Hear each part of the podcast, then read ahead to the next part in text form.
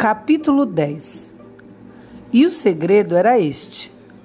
Certo dia, Mate e Maia subiram descalços até lá em cima no rio para catar pedrinhas redondas e polidas com as quais a mãe de Mate fazia bijuterias para vender. Numa das curvas do rio, em um lugar escondido, uma pocinha de água ficou represada numa fenda, como uma piscina escondida entre as pedras acinzentadas. Uma piscina muito pequena, tão pequena quanto a distância entre as pernas de uma cadeira. Um emaranhado de plantas aquáticas turvava o fundo da piscina. Por causa dessa planta aquática, o sol que vinha se mirar aqui se espalhava, como se explodisse em pequenos estilhaços na água. Dentro da piscina se acenderam várias centelhas tremulantes de um ouro intenso. E eis que, de repente, entre as plantas aquáticas que recobriam as pedras, subitamente atravessou ofuscando, não pode ser, cintilante, brilhante, se debatendo, mas como pode ser? Como uma faca mergulhada na água, estremecia com rapidez nas escamas saltitantes que pareciam feitas de prata viva. Um peixe. Eis um peixe. Era um peixe. Mas como é um peixe? Não é possível que seja um peixe. Você realmente tem certeza, Maia, de que você viu um peixe aqui? Realmente? Porque eu. Bem, eu decididamente tenho total certeza de que, apesar de que isso não pode ser de maneira alguma, bem, mesmo assim, era um peixe. Um peixe, Maia. Um peixe. Um peixe vivo. Você e eu vimos agora mesmo um peixe aqui. E não simplesmente vimos, mas vimos muito bem que era definitivamente um peixe. Um peixe nenhuma folha. Um peixe nenhum estilhaço de metal.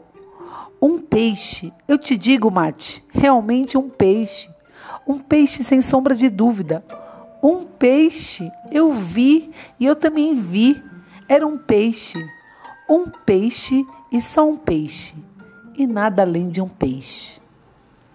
Era um peixe pequeno, um peixinho, com um comprimento de meio dedo, com escamas prateadas e nadadeiras delicadas, branqueadas, espelhadas e trêmulas.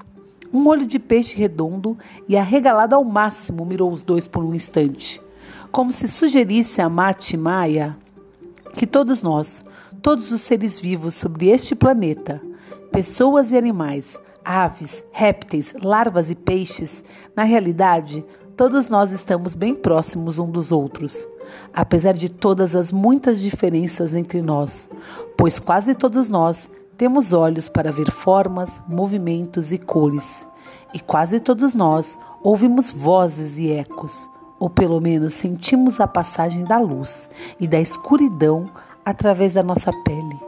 E todos nós captamos e classificamos sem parar cheiros, gostos e sensações. E se mais, todos nós, sem exceção, nos assustamos às vezes e até mesmo ficamos apavorados, e às vezes todos ficamos cansados ou com fome e cada um de nós gosta de certas coisas e detesta outras que nos inspiram temor ou aversão. Além disso, todos nós, sem exceção, somos sensíveis ao extremo.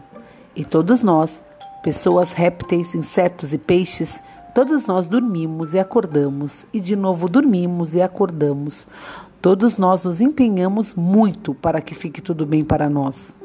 Não muito quente nem frio Todos nós, sem exceção, tentamos a maior parte do tempo nos preservar e nos guardar de tudo que corta, morde e fura, pois cada um de nós pode ser amassado com facilidade.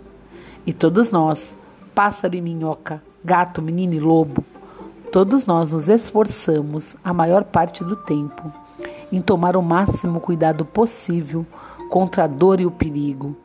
E apesar disso, nós nos arriscamos muito sempre que saímos para correr atrás da comida, atrás de uma brincadeira e também atrás de aventuras emocionantes. E assim, disse Maia, depois de refletir sobre esse pensamento, E assim, no fundo, é possível dizer que todos nós, sem exceção, estamos no mesmo barco. Não apenas todas as crianças, não apenas toda a aldeia, não apenas todas as pessoas, mas todos os seres vivos, todos nós. E ainda não sei bem dizer se as plantas são pouco nossos parentes distantes. Logo, disse Mate, quem debocha dos outros passageiros, na realidade é um bobo que está no mesmo barco. E não existe aqui nenhum outro barco. Após um momento, e talvez menos até que um momento, o peixinho contorceu o corpo, alongou amplamente o leque das suas finas nadadeiras, escapou e afundou ligeirinho dentro da água escura, à sombra das plantas do rio. Era o primeiro animal que Mate e Maia viam na vida. Além dos diferentes desenhos de vacas, cavalos, cachorros e pássaros nas páginas dos livros ou nas paredes da sala da professora Emanuela. E além das pequenas estatuetas que Almon, o pescador, entalhava e distribuía entre as crianças da aldeia. Mai Mate sabiam que era um peixe porque tinham visto um assim nos livros de figuras.